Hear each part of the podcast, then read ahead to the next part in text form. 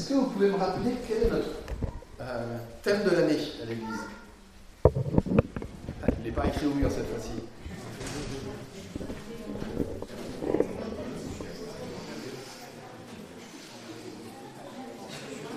Euh, plus fort parce que j'entends rien. Vivre en témoin. Vivre en témoin. Pour Jésus, chaque jour. Voilà, super, merci beaucoup. Vivre en témoin pour Jésus, chaque jour. C'est notre thème de l'année. Et dans le cadre de ce thème de l'année, on a souhaité inviter euh, Philippe Monnery. Un grand merci à Laure qui nous a donné l'idée de, l'inviter. Euh, Philippe Monnery, bah, qui est présent devant vous, est-ce que tu peux te présenter en quelques mots?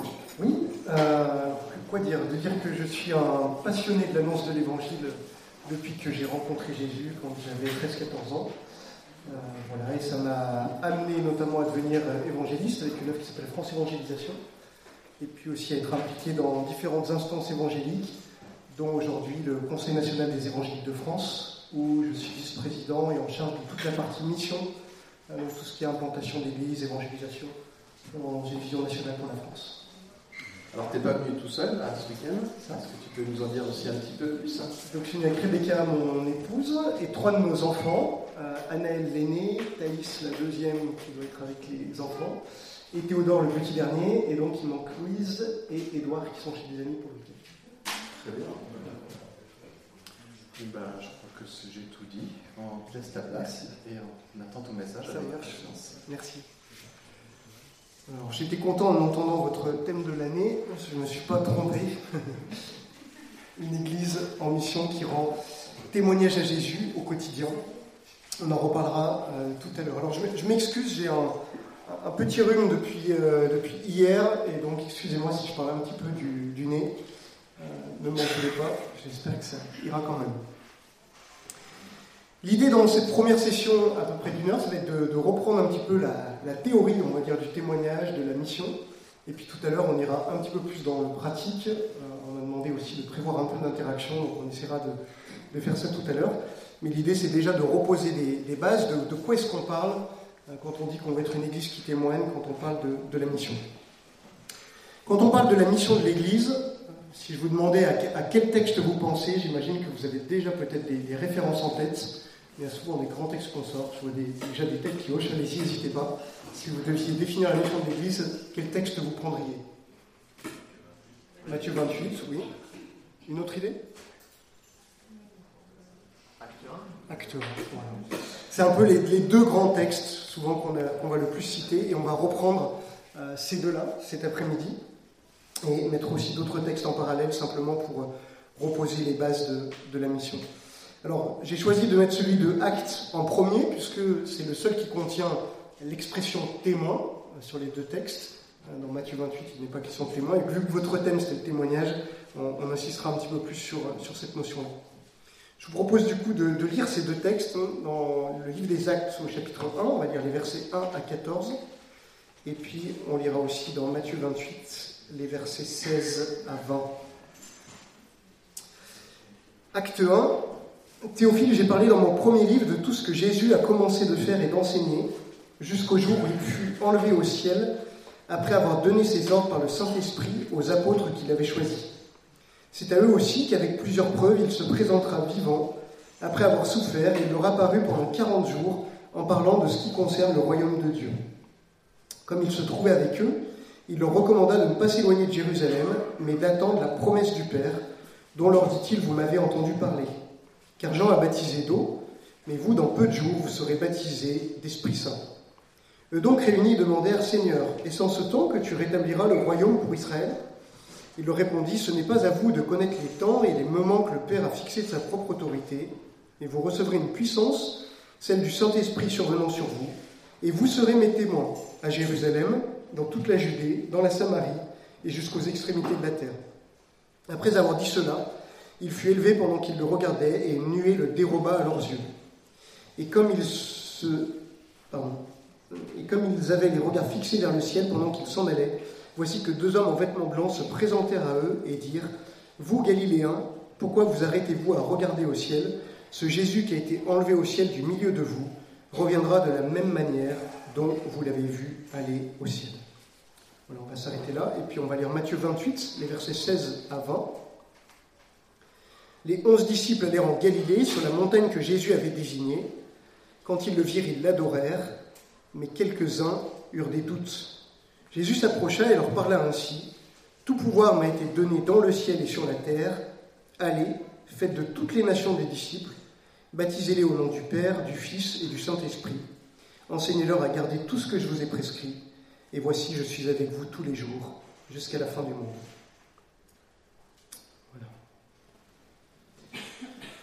Deux, deux, textes qui nous racontent cette période après la résurrection de Jésus, où Jésus est en train de transmettre ses, ses ordres. Alors, ce n'est pas la, même rencontre, tout simplement parce que l'une se passe sur le mont des Oliviers, qui est à Jérusalem, l'autre se passe en Galilée. Euh, donc, ce qui nous montre que Jésus a transmis ces enseignements-là euh, de façon régulière pendant cette période de 40 jours où euh, Luc nous dit qu'il leur parlait du royaume de Dieu.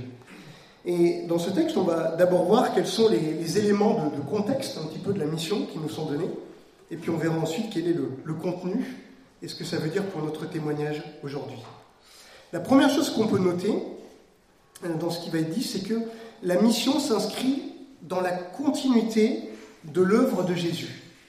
Vous avez vu ce que dit Luc quand il parle de son premier livre, qui est l'Évangile, hein, et le acte c'est le deuxième, qu'il lègue à ce Théophile. Théophile, c'était probablement la personne qui était chargée en fait de, de financer la copie du livre. À l'époque, un livre coûte très cher, et donc qu'est-ce qu'on fait? On confie à un dignitaire, le titre excellent nous montre que c'est probablement quelqu'un comme ça.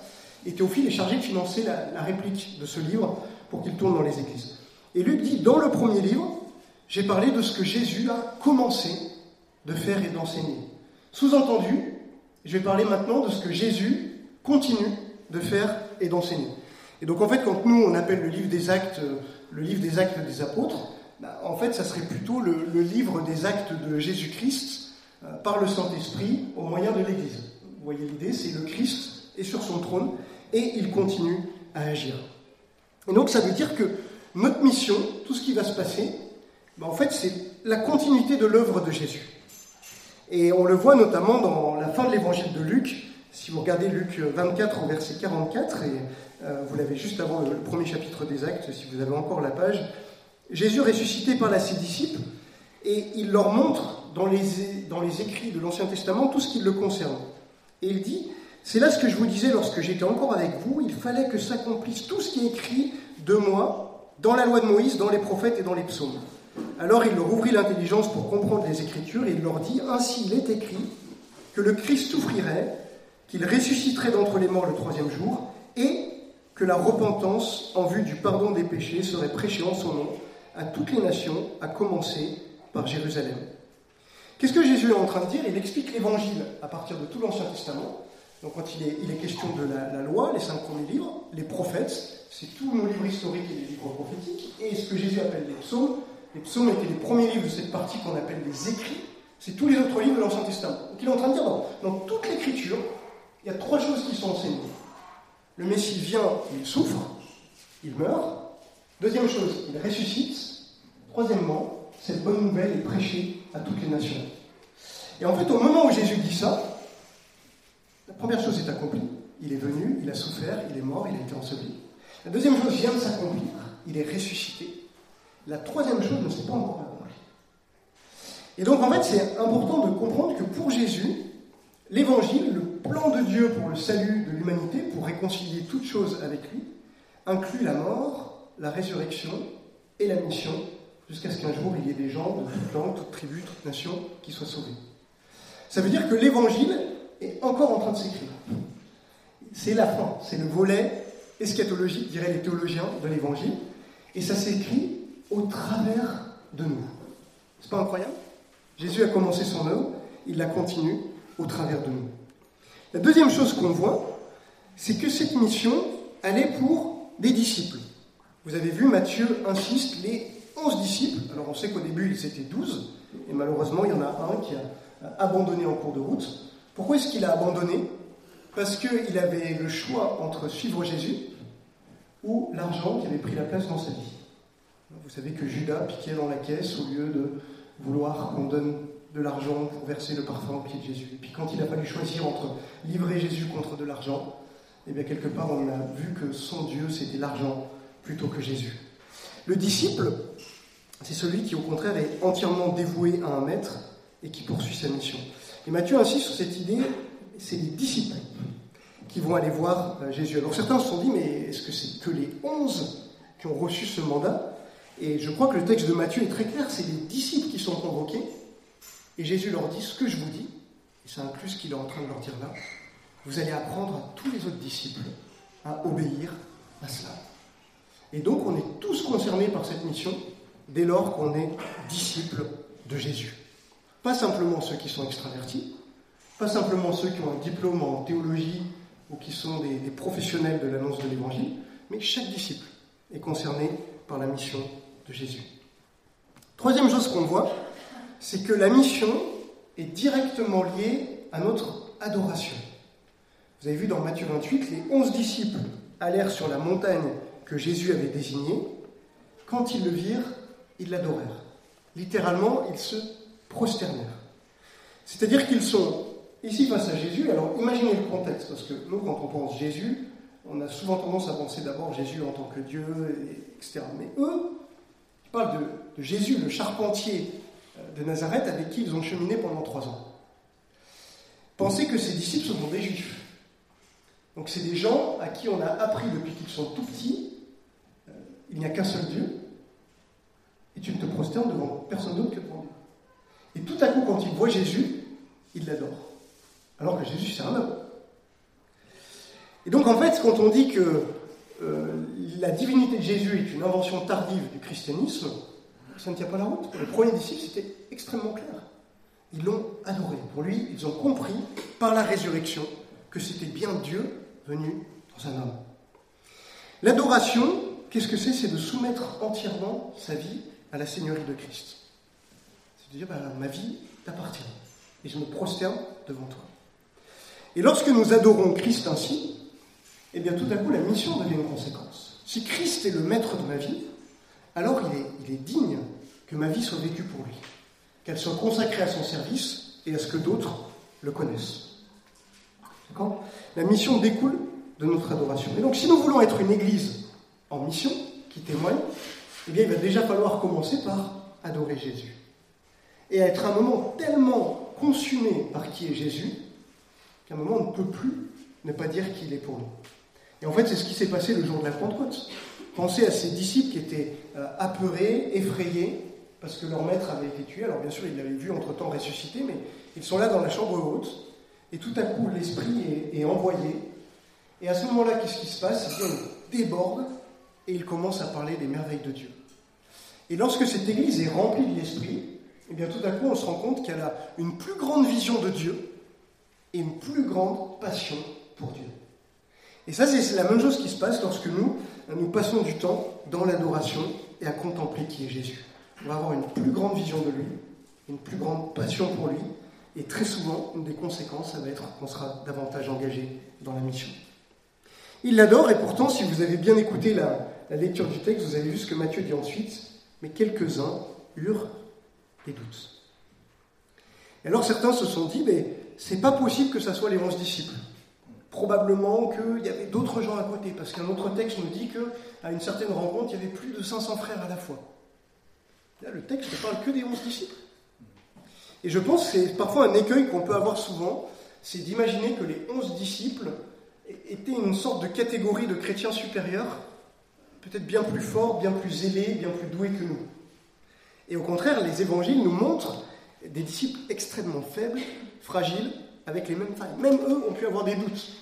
On ne sait pas ce que c'était ces doutes. Peut-être qu'ils n'ont pas douté que Jésus était ressuscité, ils l'avaient eu devant eux, ils avaient touché. Mais peut-être qu'ils se sont dit, ben, il va partir, qu'est-ce qui va arriver? Il parle d'un nouveau consolateur, qu'est-ce que ça sera? Qu'est-ce qu'on va devenir? Est-ce qu'on va être mis à mort à notre tour? Il y avait des tas de raisons de douter. Et qu'est-ce que fait Jésus à ce moment-là? Il n'est pas en train de les, reprendre, il aurait pu hein, leur dire, vous doutez encore? Trois ans et demi que je marche avec vous. Vous venez de me voir ressusciter et vous doutez. Et qu'est-ce que fait Jésus? Mais au contraire, il s'approche d'eux et il leur parle. Et ça, c'est une bonne nouvelle, c'est que la mission, elle s'accomplit dans notre humanité. Des gens fragiles, pécheurs, plein de failles, de doutes, de chutes, de luttes, qui ont souvent peur. Vous pouvez être un, évangéliste, entre guillemets, professionnel, c'est-à-dire que vous êtes soutenu pour ça, et avoir peur. Moi, quand je, sors parler dans la rue, que je fais du porte-à-porte, je me souviens une fois, on faisait du porte-à-porte dans les quartiers nord à Marseille, et puis euh, vous arrivez, et puis en bas de l'immeuble, vous avez déjà des, dealers, et alors on vous dit, vous commencez surtout pas par le bas, vous montez par le haut, parce que comme ça, si vous faites une mauvaise rencontre, vous avez que le sens de la sortie. Quoi. de passer dans le... déjà, ça, ça rassure pas trop. Et puis vous, avez toutes ces portes, et alors c'est terrible, hein, vous êtes là dans le couloir, souvent c'est sombre, la lumière est cassée, euh, vous avez juste un, Judas, vous savez qu'on vous regarde, vous ne savez pas qui c'est qui est derrière, vous toquez à la porte, et là vous avez un temps où vous ne savez pas, un, est-ce que la porte va s'ouvrir ou non, deux, qui y aura derrière, et vous entendez ces serrures trois points qui s'ouvrent, clan, clan, clan, clan. Et là ça s'ouvre, et vous voyez un gros baraquet qui... Vous voyez ce, genre de situation? On a peur, c'est normal d'avoir peur. Et en fait, qu'est-ce qui se passe? C'est qu'à un moment, la, la foi, c'est de croire qu'il y a quelque chose qui est plus grand que nous. Et c'est ce qui fait que même si j'ai peur, je vais me dire, ben, en fait, si Jésus est Seigneur, alors j'y vais. Dans l'Antiquité, quand on appelait quelqu'un Seigneur, c'était par exemple les, les, soldats d'Alexandre le Grand. Euh, on raconte qu'Alexandre levait son épée parce qu'il partait à la guerre et les soldats derrière lui levaient leur épée et disaient Seigneur jusqu'à la mort. Et, c'est ça dont il est question dans, la vie du, disciple. Vous savez que des témoins, le, mot qui est en grec pour dire témoin, c'est le même mot qui veut dire martyr. Et ça ne veut pas dire qu'on va tous mourir en martyr. Mais il y a l'idée de dire ma, vie appartient à Jésus et je veux qu'elle lui soit consacrée euh, toute ma vie, même jusqu'à jusqu'à la mort. Et puis enfin, euh, cinquième élément, la mission, elle est vécue dans l'attente de son retour et de la fin du monde. Jésus dit Voici, je suis avec vous tous les jours jusqu'à la fin du monde. C'est une promesse qu'on aime bien se dire.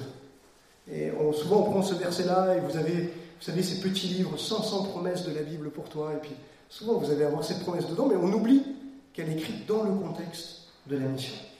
C'est dans ce contexte-là en particulier, Jésus dit Je vais être avec vous. Vous êtes humain, vous êtes fragile, mais moi je serai là par mon esprit. Et donc, c'est une promesse et c'est aussi un rappel qu'il y a une urgence. La mission va s'arrêter un jour, à la fin du monde.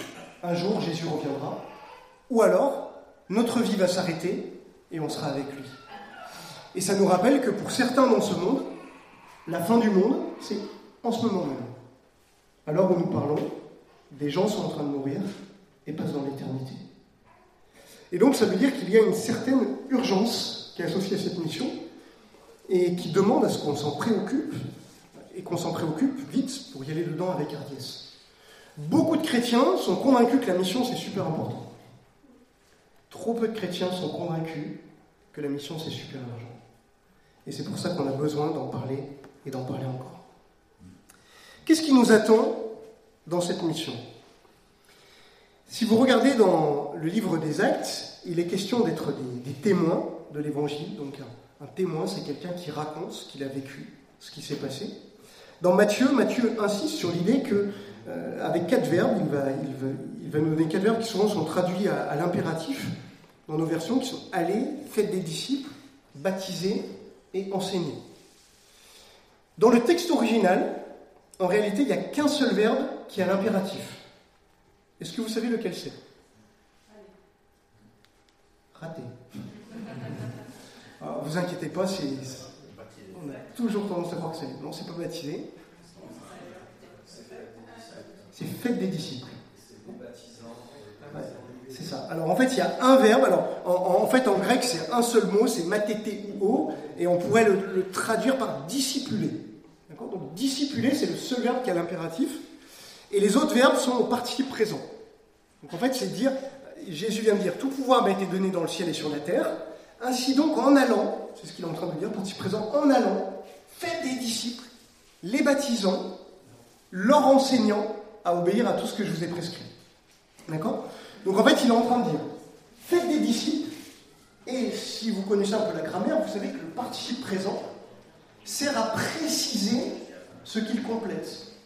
Donc en fait, Jésus est en train de nous donner l'ordre, faites des disciples, et le mode d'emploi.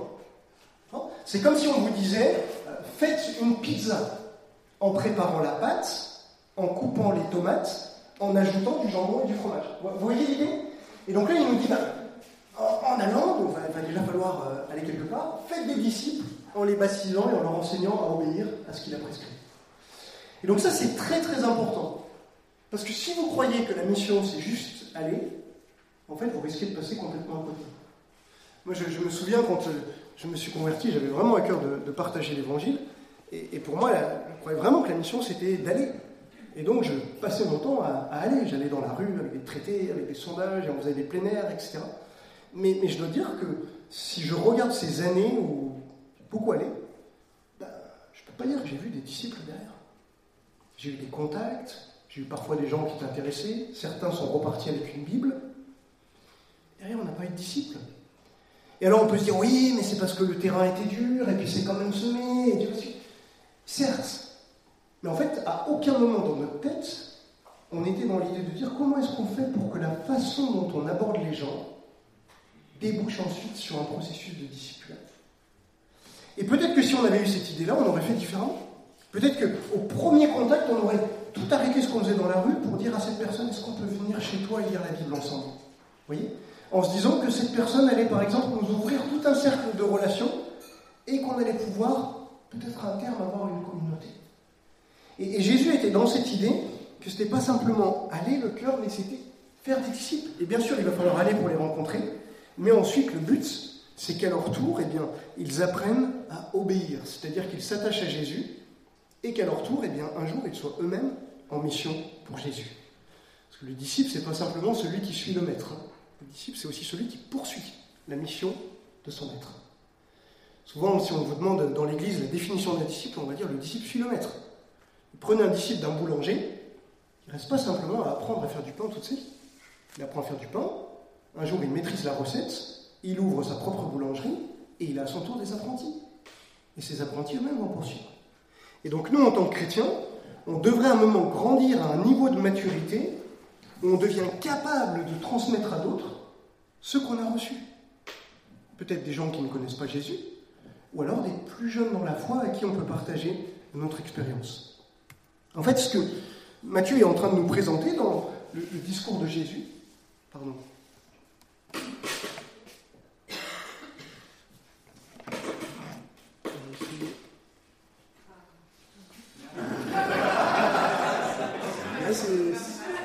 c'est original.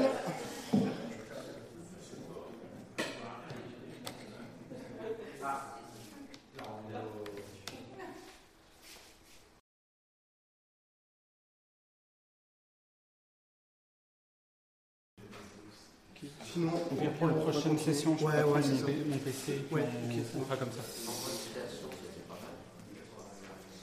Allez, on va, on va continuer et puis on, on verra. Euh. Donc si on revient, Jésus nous dit qu'il faut faire des disciples en allant, en baptisant, en enseignant, en obéissant.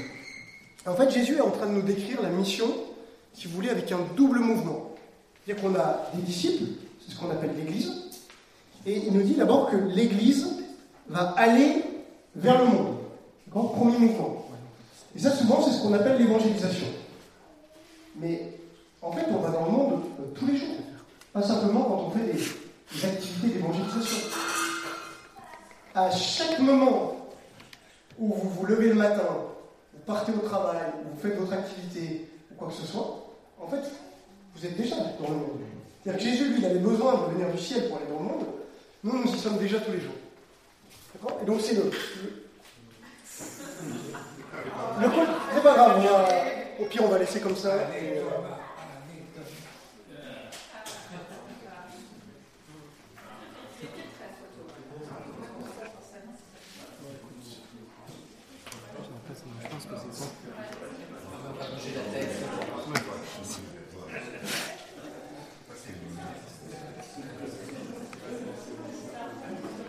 Qui est bien, c'est que si vous avez mal à la tête à la fin, on pourrait dire que c'était la machine.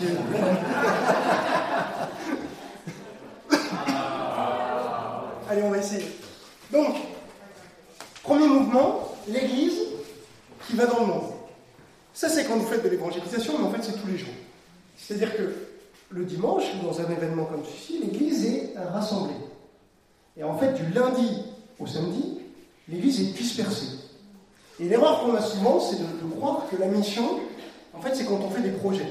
On fait des projets d'évaluation, on fait des concerts, etc. En fait, Jésus en allant dans le monde, toutes les fois on y va, vous devez faire des disciples. Ça veut dire que le témoignage, en fait, c'est juste l'activité ordinaire du peuple de Dieu du lundi au samedi. si on prend le dimanche, disons le dimanche on le passe à l'église, hein, vous comprenez l'idée. Ça veut dire quoi? Ça veut dire que le, lundi, quand vous êtes au bureau, le mardi à l'école, ou le mercredi avec, je ne sais pas, peut-être les enfants dans un club de sport, ou le jeudi avec des amis au restaurant, euh, le, le, vendredi en train de travailler sur votre ordinateur. Dans tous ces contextes-là, en fait, vous êtes en train de témoigner. Et le problème, c'est que si on ne le réalise pas, très souvent, c'est là où en fait on va le faire pas très bien.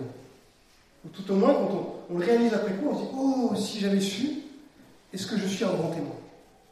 Et en fait, c'est là où nous, témoignons, où nous sommes appelés à faire de, toutes les nations des disciples. Et qu'est-ce qui va se passer? C'est qu'à un moment, ces gens-là, parce qu'ils voient notre vie, nos paroles, ils les entendent, eh bien, ils vont quitter le, monde, ils seront toujours dedans physiquement, mais en tout cas le, monde en tant que peuple. Et en fait, dans un deuxième mouvement, ils vont être intégrés à l'Église. Et là, c'est tout ce qu'on appelle la, formation de disciples. Et la formation de disciples, souvent, ça démarre bien avant la conversion. Euh, ça démarre quand vous commencez peut-être à lire la Bible avec quelqu'un. Euh, il y, a des tas de gens, quand vous regardez les évangiles, c'est vraiment essayer d'identifier dans les évangiles quand est-ce que les disciples se sont convertis. Pas, pas simple. Hein. Pierre, on a l'impression que c'est assez au début, même si ça a l'air un peu tout cafouilleux. Euh, Thomas, est-ce qu'il était vraiment converti avant qu'il dise mon Seigneur et mon Dieu Après, bah, c'est compliqué. Et donc, en fait, ils apprennent à suivre Jésus en même temps qu'ils comprennent qui il est. Et souvent, en fait, on va devoir créer ces espaces où on permet à, des non-chrétiens ou à des chrétiens de nom de, vivre aux côtés de la communauté chrétienne, petit à petit comprendre le Christ et devenir leurs disciples. Et puis à un moment, on les, baptise, c'est là où la, communauté les reconnaît comme faisant partie euh, de l'Église, et on, les, on, leur enseigne à obéir à tout ce que j'ai déjà prescrit, jusqu'où? Ben, Au moins jusqu'à ce qu'ils soient à leur tour capables d'être envoyés dans le monde en étant des témoins de Jésus. Vous voyez l'idée? Double mouvement dans la mission. Qu'est-ce que ça veut dire d'aller? Si on regarde Matthieu 28 et les passages parallèles, la première chose qu'on voit, c'est qu'on y va avec la bonne nouvelle. Un témoin, c'est quelqu'un qui parle. Peut-être que vous avez déjà entendu cette phrase, alors il paraît qu'on l'attribue à Saint François d'Assise, mais qu'en fait ce serait même pas lui qui aurait dit, euh, qui aurait dit ça. Quelqu'un a dit prêche l'évangile en tout temps, si besoin utilise des mots. Certains disent Ah, c'est génial, ça veut dire que j'ai pas besoin de parler, ma vie peut suffire. Si vous lisez le Nouveau Testament, très peu de chances que vous arriviez à ces conclusions. Ça ne veut pas dire que nos vies ne parlent pas. Mais on a besoin d'utiliser des mots. Annoncer l'évangile, c'est parler. Un témoin, ça, raconte, ça parle.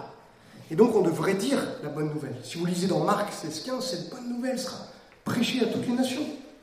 Luc 24, 47, il est écrit que euh, Jésus souffrirait, qu'il ressusciterait et que la repentance serait prêchée en son nom à toutes les nations. Acte 1, 8, vous serez mes témoins. Donc à un moment, on doit pouvoir parler. Ça veut dire qu'il faut qu'on soit capable, chacun d'entre nous, de savoir dire l'évangile. Alors là, parfois, je, on ne va pas, le faire aujourd'hui parce que le, temps nous est compté, mais je vous encourage peut-être à faire chez vous, à prendre une feuille de, papier, une feuille blanche, et dire si je devais écrire en quelques lignes, qu'est-ce que c'est que l'évangile? Et vous l'écrivez. On ne va pas le faire ici, mais malheureusement, quand on le fait, on se rend compte que très souvent, deux tiers, trois quarts des chrétiens ne savent pas en fait écrire l'évangile en quelques mots. Alors si on creuse, normalement vous avez compris l'évangile, si vous êtes chrétien, vous avez été baptisé, mais de là à savoir l'expliquer, il y a souvent un monde. Et donc ça c'est la première chose, savoir dire, moi je crois en un Dieu qui a créé le monde. Et ce Dieu, il voulait que le monde tourne rond et que tout aille bien. Mais si tu regardes les journaux comme moi, tu vois bien que le monde ne tourne pas rond. Et le problème, c'est moi, c'est nous. C'est qu'on passe notre temps à vouloir savoir mieux que Dieu ce qui est bien et ce qui est mal. On tourne le doigt à Dieu, et à cause de cela, il y a un moment, Dieu a jugé le monde, et c'est pour ça que tout est cassé. Et à cause de cela, Dieu devrait tous nous condamner, parce qu'on a détruit ce beau monde qu'il avait créé. La bonne nouvelle, c'est qu'il nous aime tellement qu'au lieu de nous condamner, il est venu lui-même dans la personne de Jésus. Il a pris sur lui la punition que nous méritions. Son sacrifice a été accepté, c'est pour ça qu'après être mort, il est ressuscité. Et maintenant, il permet à chacun d'entre nous, si on se tourne vers lui, d'être pardonné de nos péchés, d'avoir la vie éternelle auprès de lui, une nouvelle vie dès aujourd'hui. Oui, résumé simple de l'évangile. Puis après, vous pouvez le, développer, plus long, plus complet. Ça, c'est important qu'on sache faire ça. Parce qu'on doit parler et que ce message-là, il change des vies. Il a changé la mienne. Si vous êtes là, il y a de fortes chances qu'il ait changé la vôtre. Si ce n'est pas encore le cas, c'est une bonne nouvelle. Vous pouvez encore vous tourner vers Jésus et être sauvé. Et puis ensuite, vous pouvez euh, transmettre ce, message à d'autres pour qu'il change d'autres vies. Deuxième chose qu'on voit dans ces textes, c'est lorsqu'on va dans le monde, on y va avec la puissance du Saint-Esprit. Vous recevrez une puissance, le Saint-Esprit survenant sur vous, et vous serez mes témoins. Ça veut dire que le lundi, quand tu pars au travail, et même si ton travail ressemble à une prison, la bonne nouvelle, Dieu y va avec toi. C'est la leçon du, livre de l'Exode. Le peuple de Dieu est en exil dans le désert. Ils sont là depuis Genèse chapitre 11. Dieu est retiré, plus ou moins, il agit plus que par Abraham.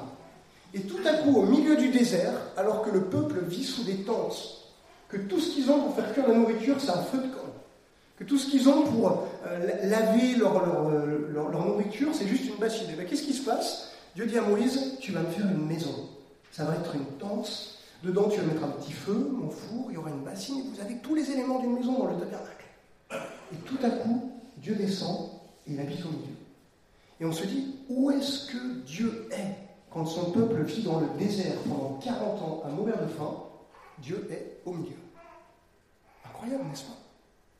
Eh bien ça, en fait, vous le retrouvez dans toute la Bible. L'incarnation, qu'est-ce que c'est? C'est Jésus qui vient au milieu d'une des pires époques de l'histoire humaine, où des tyrans étaient régnés sur tout le monde méditerranéen, où le contexte était extrêmement dur et Jésus vient partager les souffrances de son peuple. Et encore aujourd'hui, par le Saint-Esprit, il vit en nous, il est là avec nous. Et donc ça veut dire que des choses euh, incroyables, surnaturelles peuvent arriver là où nous ne sommes pas à cause de nous, mais parce que celui qui est en nous est puissant et qu'il est capable de, le faire. Enfin, nous allons avec Christ comme modèle. Si vous regardez les textes qui parlent de la mission dans, dans l'évangile de Jean, au chapitre 20, verset 21, Jésus dit à ses disciples, comme le Père m'a envoyé, moi aussi je vous envoie. ça, je pense que c'est un verset qui peut-être devrait nous amener à revoir la plupart de nos modèles d'évangélisation. Comme le Père m'a envoyé. Dieu n'a pas parachuté des Bibles depuis le ciel. Il aurait pu le faire. Il avait parlé pendant 2000 ans par les prophètes. Il aurait très bien pu parachuter des traités dans toutes les langues de la surface de la terre. Mais lorsque Dieu vient dans ce monde, il choisit de venir dans la personne de Jésus. Un homme avec une langue, une culture, un métier, une maison. Relisez Jean chapitre 1. Et vous avez tout ça. Jésus vivait au milieu de la communauté humaine. Si vous allez à Capernaum en Israël, peut-être vous l'avez déjà fait, vous voyez ce qui va être la maison de Pierre, où Jésus probablement, probablement a habité. Et en fait, 100 mètres, vous avez le lac, qui était le cœur de l'activité économique, hein, c'est là où ils faisaient la pêche. Et dans l'autre sens, vous avez la synagogue, qui était le cœur de l'activité culturelle et, et, philosophique, là où on réfléchissait. Et Jésus habitait là, au milieu. Il était ici. Et donc ça veut dire que toutes les sphères de nos vies sont importantes, sont voulues par Dieu, sont précieuses aussi pour notre témoignage. Et c'est pour ça qu'il ne s'agit pas simplement de faire des projets d'évangélisation, mais que chacun d'entre nous soit équipé à être en mission là où Dieu l'a placé. Parce que tout cela est bon. Si vous pensez que c'est mauvais, c'est que vous démarrez votre Bible à Genèse chapitre 3 et pas à Genèse chapitre 1. Relisez Genèse chapitre 1 et chapitre 2, s'il n'y avait pas eu la chute, eh bien nous serions dans ce monde en train d'exercer l'activité humaine sur la, terre, hein, ce que Dieu appelait euh, dominer, prendre soin de la création, faire des enfants, remplir la terre, louer Dieu. Tout ça existait avant la chute. Et donc ça continue, et malgré le péché, ça reste le monde de Dieu devant lequel on exerce notre activité. Et Jésus lui-même a pris part à ça 30 ans de sa vie. Et même pendant les trois ans, beaucoup de, choses qu'il a fait, il était complètement lié à l'activité humaine. Une des choses, par exemple, qui est marquante chez Jésus, qu'est-ce que les non-chrétiens disaient de lui, ou les religieux? Ah ben c'est quelqu'un qui passe du temps à manger avec les pécheurs et les publics. Est-ce qu'on est connu comme des gens qui passent notre temps à manger avec les pêcheurs et les publicains? Intéressant, n'est-ce pas? Est-ce que nos cercles relationnels, nous les utilisons Et en fait, si on prend l'exemple de Jésus, on se rend compte qu'il y a trois axes qu'on peut utiliser pour notre témoignage. Un premier aspect, c'est la géographie. Jésus était dans un lieu, une communauté géographique. Sa vie de tous les jours, ça se vivait dans un kilomètre carré, sauf, que quand, sauf quand il partait en mission. Ça pose la question à quelle distance est notre église locale? On m'a dit, à l'église du Drac, il paraît que personne n'habite près de, l'église. Je ne sais pas si c'est à ce point-là, mais apparemment, vous êtes, tous assez loin. En fait, c'est une vraie question. Parce que si les gens ne nous voient pas vivre au quotidien, eh ben, en fait, ça devient très difficile. On est des étrangers, on est des gens extérieurs, il n'y a pas cette notion du prochain. Et, ça, on doit le retrouver. Alors, il y a d'autres manières de le faire. Les, groupes de maisons peuvent être une solution de rapprocher cette dimension géographique. Ça peut être parfois par des projets. Nous, à l'église à Saint-Étienne, à un moment, on l'a vécu, en fait, on avait une distribution alimentaire qui avait lieu chaque semaine et qui touchait les gens du quartier. Donc, c'était une façon de réintégrer cette, sphère géographique. Mais à réfléchir. Un deuxième aspect, c'est la dimension sociologique. C'est-à-dire que dans l'Église, chacun a des réseaux euh, sociaux, pas les, nouveaux Twitter, Facebook, etc., euh, mais des, vrais réseaux. Peut-être que vous faites partie de ces gens qui aiment faire du vélo et que vous connaissez d'autres gens qui aiment faire du vélo. Ou alors vous êtes un, prof et vous avez accès au réseau social des, enseignants. Ou bien euh, vous êtes passionné de jeux de société et ça vous donne des tas de contacts. Et donc, au lieu de voir les, les gens de l'Église simplement comme des individus, en fait, on peut, les voir comme des portes d'entrée de tout un tas de sphères. Et si vous regardez vos différentes sphères que vous couvrez, c'est fort probable qu'il y en ait qui parfois soient dans la même sphère. Et peut-être même que vous ne le savez pas. Et en fait, ça, c'est l'idée de se dire, mais est-ce que ça peut devenir des opportunités pour le témoignage? Je prends un exemple. Si vous en avez trois dans l'église qui font du, vélo, est-ce que vous auriez une solution pour, par exemple, eh bien, aller faire du vélo peut-être dans le même club de cyclotourisme? Parce que tout à coup, vous serez plus chacun de votre côté à essayer de témoigner. En fait, une espèce de, micro-église. Hein. Comme Jésus envoyait ses disciples deux par deux. Pourquoi? Parce que quand on envoie deux personnes, bah, on observe quoi? La première personne, la deuxième, et la relation entre les deux. Et ça, ça, joue beaucoup. Euh, si vous êtes deux, trois chrétiens à intégrer la même équipe de foot, moi j'ai testé avec un jeune de, l'église, c'était un jeune d'origine sénégalaise, il était super fort, et moi j'étais super mauvais. Et alors on venait tous les deux ensemble, et puis euh, les, gens rigolaient parce que moi j'étais pas bon, et lui il était, il était super fort, et donc euh, c'était la, star de notre équipe de foot amateur. Et puis les, gens, ils, discutaient pas mal avec lui, et alors à un moment ils lui ont dit Mais comment est-ce que tu connais Philippe? Il dit Mais c'est mon pasteur. Et alors ce qui était intéressant, c'est que moi je me disais Mais c'est pénible dans cette équipe de foot, j'arrive pas à avoir des contacts, ça accroche pas. Mais en fait, ils passaient tous par lui pour connaître des choses sur moi. Donc, vous voyez, c'est ce genre de dynamique qui se fait. Et au moment où lui, en fait, ça était limité dans les questions, bah là, tout à coup, ça venait vers moi. Et donc, vous voyez, c'est ce genre de choses qui se passent, où vous avez dans un groupe bah, quelqu'un qui va être doué pour nouer des relations, et puis quelqu'un d'autre qui peut être parfois doué pour répondre aux questions. Et donc ça, c'est des choses que vous pouvez faire. Aller ensemble dans, la société. Une autre chose que vous pouvez faire, si vous comprenez cette histoire de cercle sociologique, c'est d'arriver à mixer les communautés c'est la stratégie de Matthieu dans les évangiles. Quand Matthieu se convertit, qu'est-ce qu'il fait? Il ouvre sa maison, c'est probablement un fêtard, quelqu'un qui avait souvent du monde chez lui. Il invite tous ses amis publicains, etc. Probablement comme il le faisait habituellement. Il n'y avait, rien d'original là-dedans. Sauf que là, la nouveauté, c'est que maintenant, il invite aussi Jésus et ses disciples. Et qu'est-ce qui se passe Ça crée de, l'interaction. Et nous, ça, c'est quelque chose qu'on avait, qu'on avait essayé de faire. Quand une, de mes filles est née, par exemple, on a euh, fait une soirée à la maison avec ce prétexte-là, en fait, la, naissance de notre fille. Et on a invité tous, les non-chrétiens avec qui on était connectés à ce moment-là. Donc le, voisin d'en face, une collègue du boulot de ma femme, un vieux copain du lycée, etc. On les invitait et simplement dire voilà, venez à la maison, c'est très simple, vous n'amenez rien, euh, on boit un petit verre, on mange quelque chose. Et puis on a cherché pour chaque personne euh, non chrétienne qu'on invitait, quelqu'un dans l'église qui lui ressemblait un petit peu. Donc le voisin d'en face, il bossait à la ville de Saint-Étienne, mon papa travaillait à la ville de Saint-Étienne, les deux aimaient euh, le vélo, et donc si ça ira. les parents venaient à la maison. Euh, on a trouvé une femme d'une sorte de l'église, à peu près le même profil que la collègue de boulot de, Rebecca, et puis moi j'ai cherché un gars dans, dans l'église qui aimait les jeux vidéo comme le vieux copain du lycée. Donc qu'est-ce qui s'est passé? Tous ces gens viennent chez nous. Nous, on a quasiment parlé avec personne. Parce qu'on était occupés, au boisson, petit four, etc. Par contre, ces gens ont commencé à parler entre eux. Et l'une des questions, c'était ah ben, on ne se connaît pas, tu connais Philippe, comment est-ce que tu le connais? Et donc l'un pouvait dire j'étais au lycée avec lui, et l'autre disait ah ben, moi je suis à l'église avec lui. Ah oui, c'est vrai, je me souviens, il est chrétien, etc. Et donc, vous voyez, il y a, ces choses-là qui se connectaient. Et qu'est-ce qui s'est passé? C'est que pour que des personnes deviennent amies, c'est un mécanisme psychosociologique, hein, c'est qu'en général, vous avez deux à trois points communs.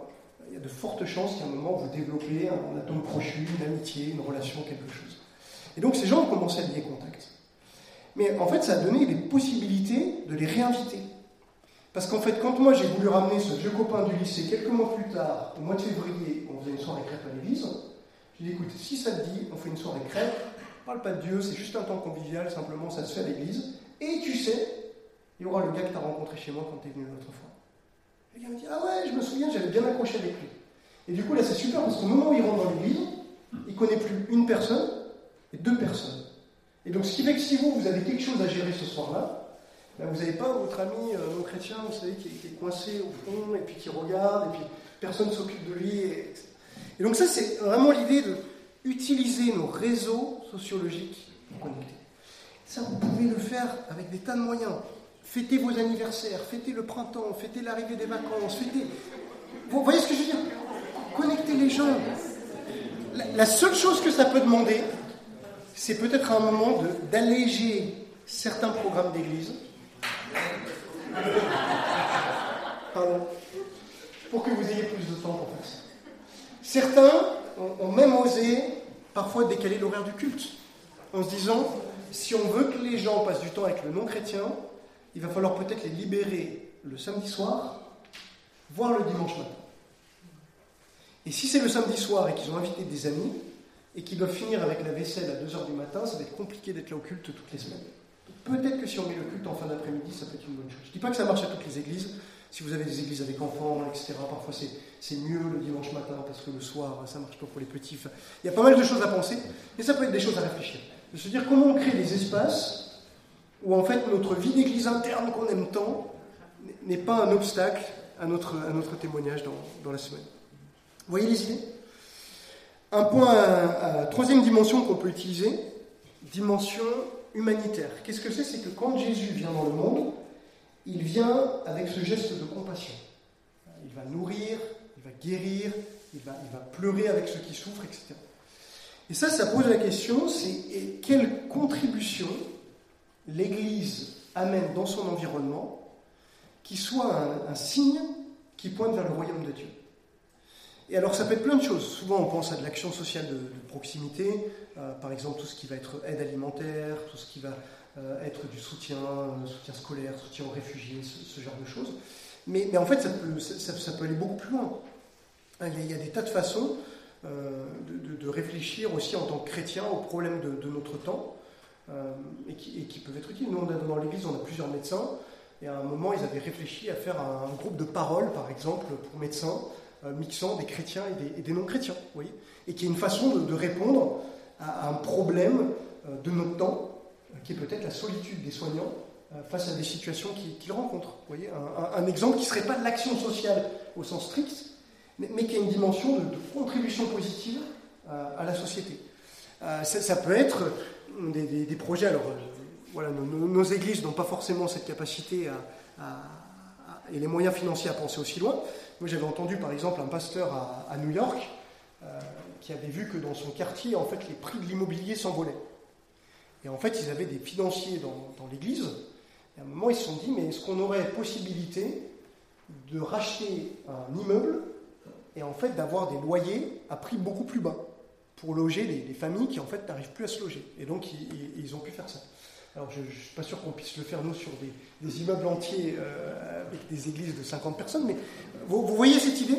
C'est de se dire à un moment, regardons le quartier où on est, rencontrons les, élus, les autorités, et on peut se dire quels sont les problèmes là, est-ce qu'il y a des choses qu'on peut faire? Un exemple très concret, à Saint-Étienne, on a une église qui était en, bord de Loire, à, à, Andrézieux, et puis en fait un jour la Loire a débordé. Euh, il y avait la, les, inondations, ils ont dû ouvrir le barrage pour pas qu'il explose, et donc tout à coup ça, a inondé toutes les berges. L'église, bien sûr, a été inondée, mais, tous les trucs qui étaient autour. Et en fait, la mairie était complètement désemparée, ils ont fait un appel aux, bénévoles. Et à, ce moment-là, il y a trois associations qui ont, répondu. Le centre social, ils étaient cinq, les boulistes, ils étaient dix, et l'église est arrivée avec 40 bénévoles. Et je, je vous laisse imaginer au forum des associations suivant, quand il a fallu faire le tour des associations et pour voir les projets, le, regard du maire sur l'Église. En fait, ça avait complètement changé. Et ça, nous, ça aura ouvert des portes ensuite pour des tas de projets euh, sur les dix ans qui ont suivi. Donc, c'est des choses comme ça, c'est de se laisser toucher par le monde qui est autour et de se dire, mais, mais quelle est, nous, la, culture du royaume de Dieu que nous pouvons démontrer en réponse à la culture du péché qui, souvent nous, environne et qui est autour de nous. Jésus dit que quand on va dans le monde, on y va vers euh, toutes les nations, littéralement en grec c'est les, ethnies, et ça nous rappelle qu'il y a encore des endroits, des, peuples, des nations qui n'ont pas atteint l'évangile. Et souvent on va penser les nations qui sont très très très loin, mais euh, en fait c'est le cas juste à côté de chez nous. Hein. Euh, ça c'est les statistiques en France du, du nombre d'églises pour 10 000 habitants en ce moment.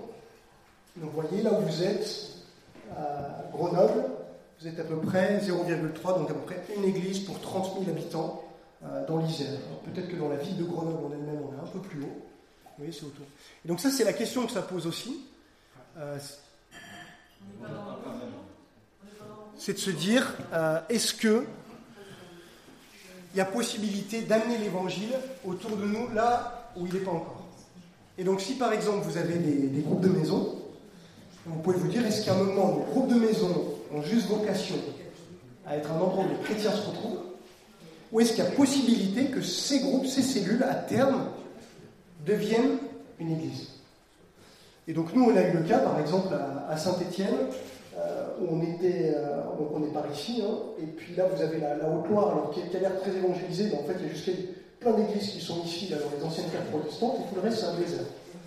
Et donc, on avait des gens qui habitaient proche de, de Saint-Jean, qui est la sous-préfecture de la Haute-Loire, et donc à un moment, qu'est-ce qu'on a fait? On a permis qu'un groupe de maisons devienne une église embryonnaire et que ça permette d'amener euh, l'évangile plus loin. Et ça, c'est réfléchir, c'est de dire quand on a des contacts euh, avec des non-chrétiens qui commencent à être intéressés, est-ce qu'on est prêt à amener l'église chez eux à des endroits où ce n'est pas encore à temps Notamment quand on va avoir des gens qui sont originaires de tous les endroits où on n'a quasiment pas de témoignage de l'évangile. Avant, quand on regardait la mission, on regardait ça et on se disait, là, il y a ce qu'on appelle la fenêtre 10-40. C'est-à-dire, vous avez l'équateur ici, vous prenez la latitude 10, la latitude 40, et dans cette zone-là, vous avez tous les peuples les moins évangélisés. Avec les, plus grandes religions non chrétiennes, l'hindouisme, le bouddhisme, l'islam, euh, même le judaïsme sont poignés dans, cette grande région. Et en fait, avant, la, réaction, ça aurait été, euh, euh, on va simplement voir Suzanne, euh, au pôle mission et on s'est dit ben, comment est-ce que je peux faire pour euh, aller en mission là-dedans? Et, Dieu sait qu'il y a du boulot. Euh, par exemple, au Tchad, où il y a encore tout le nord qui a besoin, notamment missionnaires pour annoncer l'évangile, j'y étais, il y a beaucoup de travail à faire. Mais la réalité, c'est qu'en France, à Saint-Étienne, à un kilomètre de chez moi, il y a deux ans, j'ai croisé un Touareg de Mauritanie. Et puis je suis rentré dans le café d'à côté, et tout à coup, il y avait quelqu'un qui venait des Comores et qui parlait Shingejitza. Et puis, dans le kebab, juste après, j'ai croisé un Malien Soninké. Trois peuples, aucune église parmi nous. Ils sont là à un kilomètre de chez moi.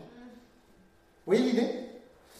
Et très souvent, ces gens-là sont parfois beaucoup plus ouverts que les Français, et parfois très faciles à atteindre. Ça ne veut pas dire qu'il faut toujours choisir la facilité. Mais c'est de se dire aussi où est-ce que l'Esprit du Seigneur travaille déjà Et est-ce qu'il n'y a pas des choses à faire à des endroits où peut-être Dieu nous ouvre des portes, mais que souvent euh, on n'ouvre pas. Je prends un exemple. Avec Rebecca, on réfléchissait et on, était interpellé par le, nombre de, mendiants qu'on voyait dans le centre-ville de Saint-Étienne juste après le Covid. Et notamment beaucoup de, réfugiés euh, d'Afrique subsaharienne. Et euh, on, on, commençait à se dire, mais est-ce qu'on fait bien par exemple, de rien leur donner, de, passer devant, juste parce que c'est notre principe, on ne donne pas d'argent comme ça. Puis on s'est dit, mais au fond, ils nous demandent quoi ces gars? Ils demandent 20 centimes, quoi, ils sont contents. Moi, au même moment, je, mémorisais le, sermon sur la montagne, et dans, Matthieu 5, Jésus dit, ne te détourne pas de celui qui veut emprunter de toi. Je me suis dit, mais j'ai mes bons principes français, qui ne donnent pas d'argent, machin. Si j'écoute Jésus l'être, donne à celui qui te demande. Alors on a, fait le calcul. On s'est dit, allez, si on donnait 50 centimes à chaque personne qu'on croise qui nous demande, on en croiserait à peu près 4 par jour, ça fait 2 euros par jour à peu près 20 jours dans le mois. en fait, ça va. On va, on va, pas être ruiné. Vous voyez? Et on s'est dit, bah, on va essayer. Expérience. Dorénavant, on donne 50 centimes à chacun qui nous demande de l'argent. La semaine qui suit, on va faire nos courses au, carrefour du, quartier. Et là, il y a un Africain devant le carrefour qui tend la main et qui me demande une pièce. Il me parle en anglais. Alors moi, je réponds en anglais. Je dis, bah, tiens, tu parles anglais, d'où est-ce que tu viens, etc. Et là, le gars, il m'explique. Il me dit, je viens du, Nigeria, d'une ville qui s'appelle Benin City. Et je lui dis, ah bon, mais quelle est ta langue maternelle? Alors il me dit, je parle Edo. Alors moi, j'ai un téléphone avec une application où j'ai des messages dans 6000 langues dedans. Et puis du coup, qu'est-ce que je fais? Je, cherche euh, un message en Edo, je lui fais écouter dans l'oreille. Il entend, et à ce moment-là, je vois son regard qui s'illumine. Hein, c'est souvent ça avec les étrangers, quand ils entendent leur langue, ça les, touche beaucoup. Et puis, tout de suite, il commence à parler, il me dit It's the word of God C'est la parole de Dieu. Je regarde, je lui dis Mais tu es chrétien? Je me dis Mon père était apôtre dans l'église apostolique au Nigeria, il a implanté dix églises. Et moi, je faisais la louange. À ce moment-là, je me sentais très très mal. Parce qu'en fait, ça devait faire au moins 3-4 mois que je voyais ce gars qui s'appelait Stanley mendier devant le carrefour et à différents endroits dans le quartier. Et c'était un frère. Vous voyez le, truc? Et alors je discute avec lui, je lui dis Mais, est-ce que tu vis? Où est-ce que tu loges? Et là, en fait, je découvre qu'ils sont dans un squat il y a 10 Africains dans une école de musique désaffectée dans le quartier. Et alors, du coup, je commence à l'accompagner, on fait une collecte à l'église, etc.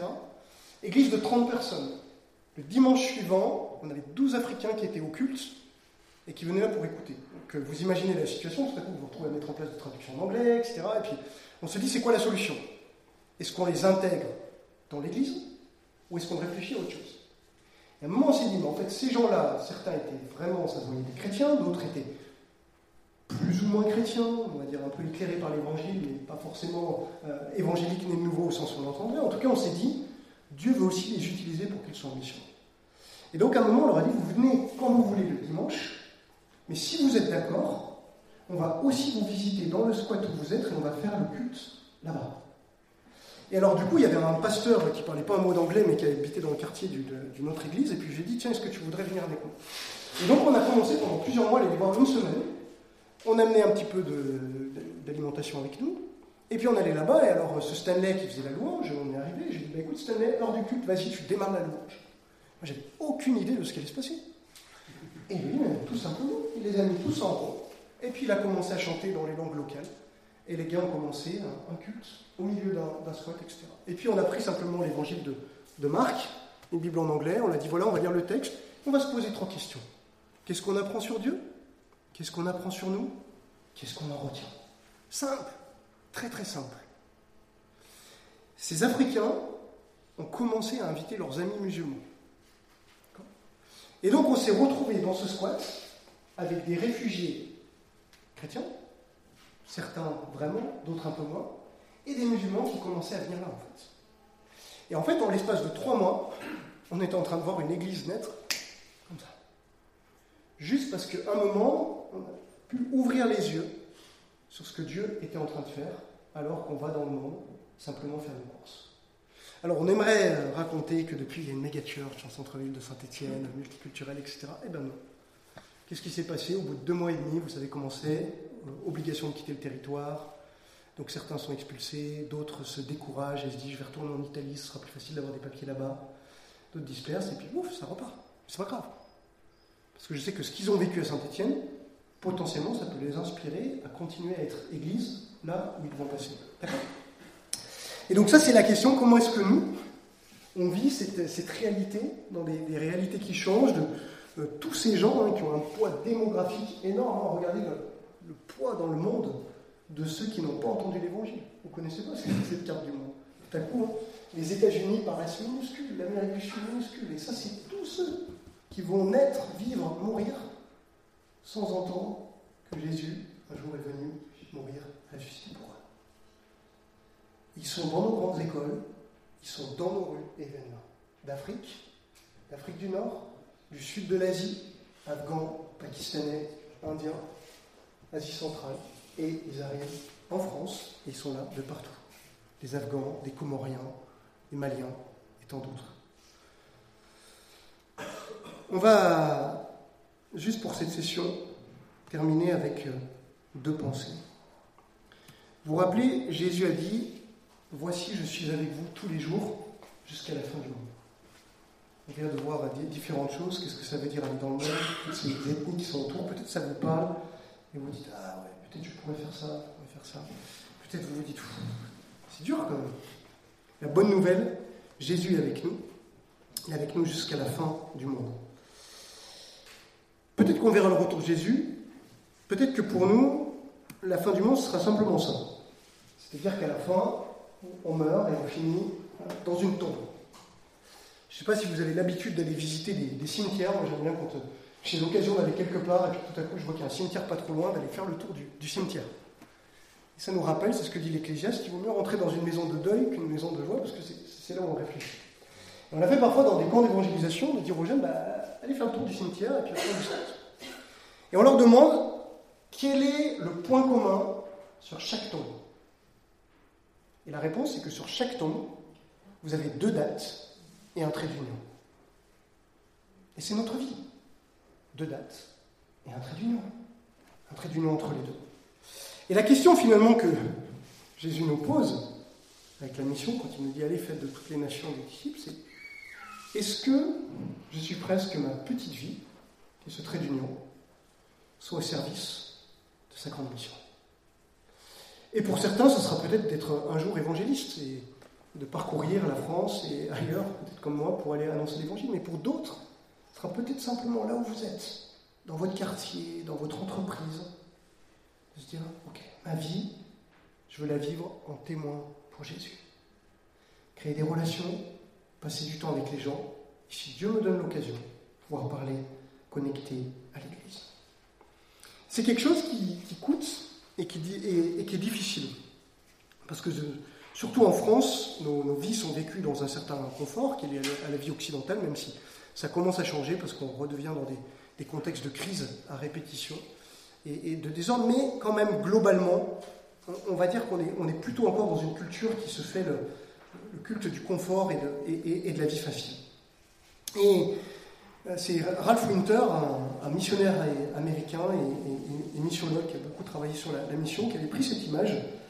Il disait la, la vie occidentale, c'est un peu comme faire une croisière sur ce bateau qui était le, Queen Mary. Euh, je ne sais pas si vous connaissez ce bateau, c'est un bateau qui naviguait dans, l'entre-deux-guerres et il faisait des grandes croisières transatlantiques entre la, Grande-Bretagne et, les États-Unis. Et un peu, un peu comme le Titanic, avec toutes les, les et tout ça. Et donc, vous voyez, par exemple, ça c'était la salle de, restaurant du Queen Mary, très spacieuse, plafond très haut. Les tables, ça va, vous pouvez parler, votre voisin est suffisamment loin, vous ne l'entendez pas. Et donc il y avait des, gens qui voyageaient, vous voyez, ça c'était des gens de la famille royale d'Angleterre qui avaient pu passer sur le, Queen Mary faire leur, croisière transatlantique.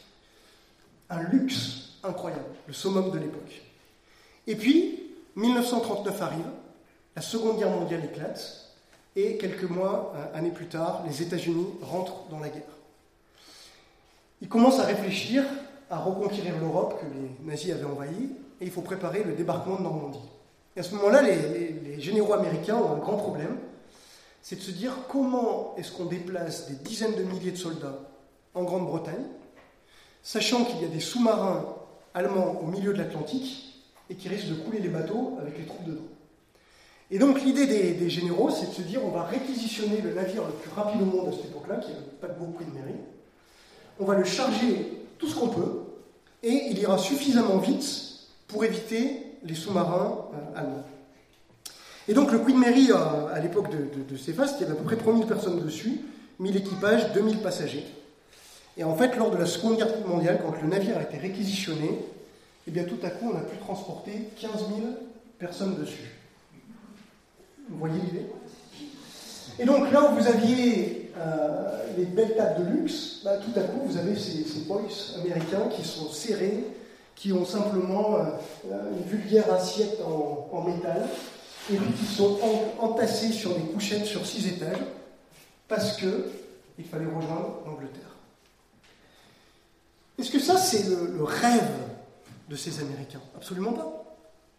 Est-ce que c'est quelque chose de, normal quand tout va bien? Non, non, la vie normale, pour des gens aisés, ça aurait été ça mais dans une situation de guerre, passer à ce mode-là, ça en vaut la peine.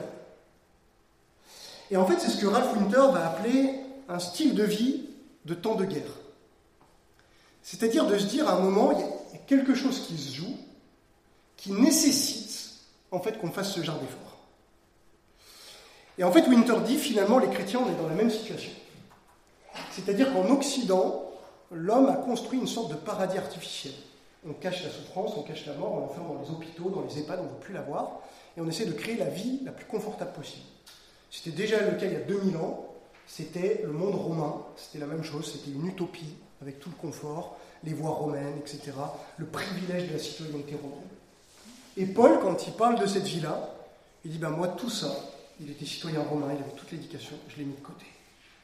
Et je regarde tout ça comme de la boue, afin de saisir Christ. Il ajoutera, il dit nous, notre citoyenneté, elle n'est pas dans le passeport romain, elle est dans le ciel. Et c'est ce qui fait que Pierre va dire, considérez-vous comme des étrangers et des voyageurs. Style de vie de temps de guerre. Et en fait, vivre une vie en mission, ça commence un peu par là. C'est de dire, ben, je vais accepter de payer le prix, peut-être de l'eau propre devant les collègues, peut-être d'un style de vie plus simple, peut-être euh, bah, des fois de, dépenser moins pour moi et plus pour aider les autres, afin qu'à un moment, les gens puissent voir Jésus et qu'ils puissent entendre, même si ça a toujours un coup. On va s'arrêter là. Je vais juste prier pour vous. Et puis on se retrouve, je crois, dans 30 minutes. Seigneur, merci pour euh, ce temps. Merci pour euh, ces textes qui nous parlent de ta mission, celle d'être des témoins, de faire des disciples. Je te prie pour chacun d'entre nous euh, ici, tu vois, il y a beaucoup d'informations. Et je te prie que chacun peut-être puisse au moins retenir une chose qu'il a parlé. Peut-être que pour certains, c'est simplement de recentrer leur vie sur qui tu es, sur l'adoration, et de se dire, si Christ est mort pour moi, alors je vais vivre ma vie pour lui. Et que ça soit simplement peut-être d'avoir une vie un peu plus radicale, parce que tu en vaut la peine, toi qui as donné ta vie pour nous. Peut-être pour d'autres qui sont déjà très engagés et qui ne voient pas forcément les fruits de leur témoignage, c'est peut-être de se dire, tiens, peut-être qu'il faut que je change certaines choses, que j'investisse différentes sphères ou d'autres endroits. Seigneur, je te prie que tu parles à chacun de nos cœurs et que tu nous donnes là où tu nous as placés, d'être mieux en mission individuellement et collectivement. Amen.